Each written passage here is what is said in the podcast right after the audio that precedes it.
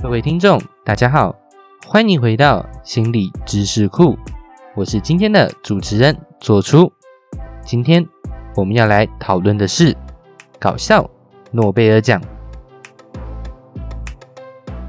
一说到诺贝尔奖，普遍大众都认为此奖是所颁领域最高的殊荣。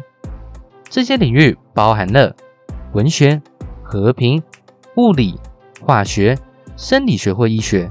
以及以后来才加入的经济学。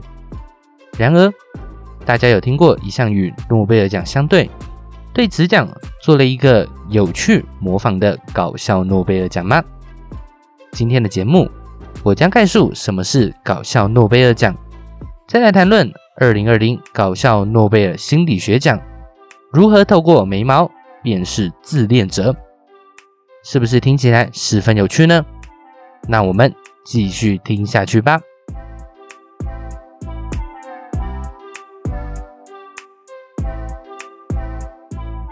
第一届搞笑诺贝尔奖已于九月公布得奖名单。什么？你说这是今年新增的奖项吗？No No，这是这个奖的传统，每年的奖项都是第一届，而这个特别的奖项到今年为止。已走过三十一个年头了。每年的颁奖时间定在真正诺贝尔奖之前，由科学幽默期刊《Annals of Improbable Research》所举办，颁给完成一些乍看令人发笑，后又引人深思成就的人。典礼的特色像是在演讲者讲了六十秒后就开始感人的甜便便小姐。Miss Sweetie Pooh，还有独特的 Twenty Four Seven 演讲，也就是典礼会邀请一些科学家讲两次他们的认真研究。第一次给二十四秒，让科学家讲解他研究的原理技术；第二次，他们只能讲七个字总结自己的研究，而且要让社会大众都能一听就懂。这些都是这个奖。有趣的传统之一，而且颁发的奖项更是多元，像是台湾立法院就拿过一九九五年的和平奖，得奖原因竟然是证明了互相拳打脚踢，使政客能够比透过向其他国家发动战争，取得更多利益，听起来很闹，对吧？这就是。搞笑诺贝尔奖的精神，他希望大家看到这些与众不同、具有想象力的想法，也希望让人重新发现科学是一个有趣的事情。在今天的节目，我们来聊聊二零二零的心理学奖得奖项目吧。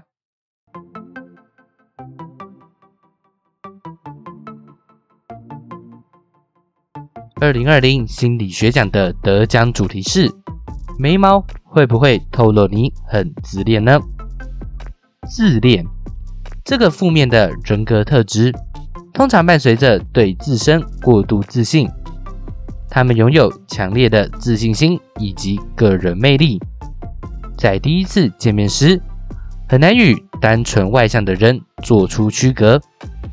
然而，多伦多大学的研究者。Miranda Giacomi 和 Nicholas Rule 发现，有人能够轻易辨识出那些自恋的人，到底是怎么做到的呢？研究人员便着手寻找是否能从人类的外在资讯中找出一些辨认方法。他们首先引用了 Hartman 的论文。Hartman 发现，在中性情绪下有 Dark child 性格的人。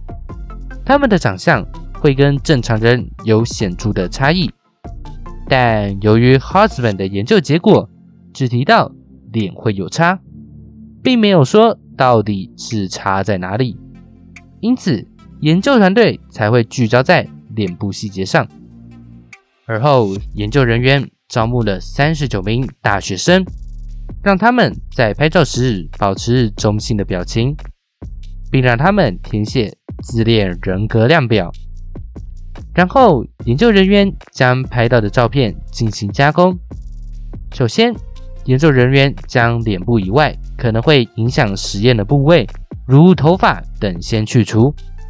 有意思的是，他们先将部分照片倒置，以确认实验者是否是以脸上的特定部位进行判读。得到肯定的结果后，再将脸上各部位一一分离，研究范围缩小到上半脸、眼睛与眉毛。最终的结果显示，人们判断此人是否自恋的依据为眉毛。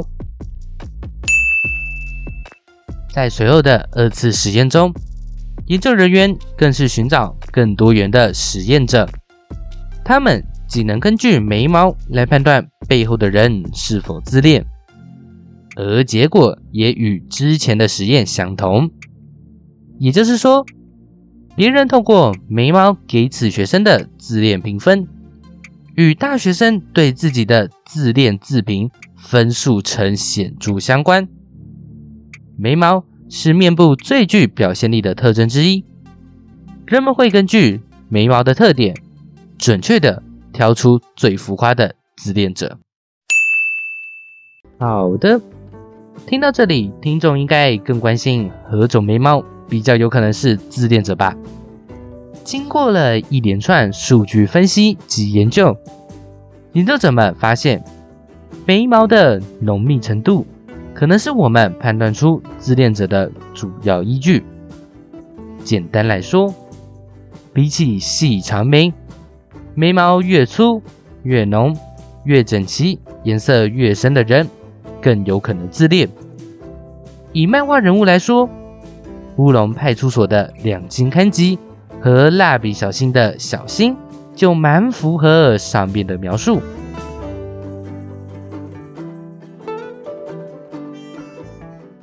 好的，节目到这里也快到尾声了，让我们来回顾今天节目所分享的内容吧。首先，我们谈到了搞笑诺贝尔奖这个有趣的奖项，颁给那些先引人发笑，后引人深思的研究，而且有很多有趣的传统，像是甜便便小姐和 Twenty Four Seven 演讲。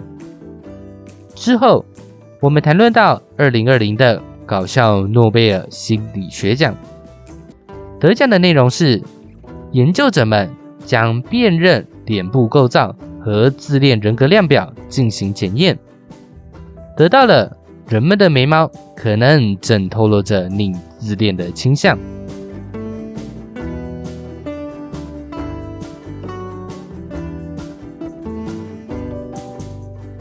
最后的最后，可以准备去修眉毛了。喂，不是啦。即便眉毛诉说着你自恋的可能性，但是研究只能显现出两者的相关性。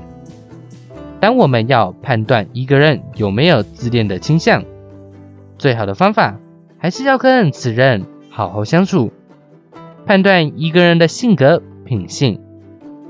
听其言，观其行，也许是更重要的标准吧。听完今天的 podcast 后，不妨去观察一下身边好友的眉毛吧。心理知识库，我们下次见。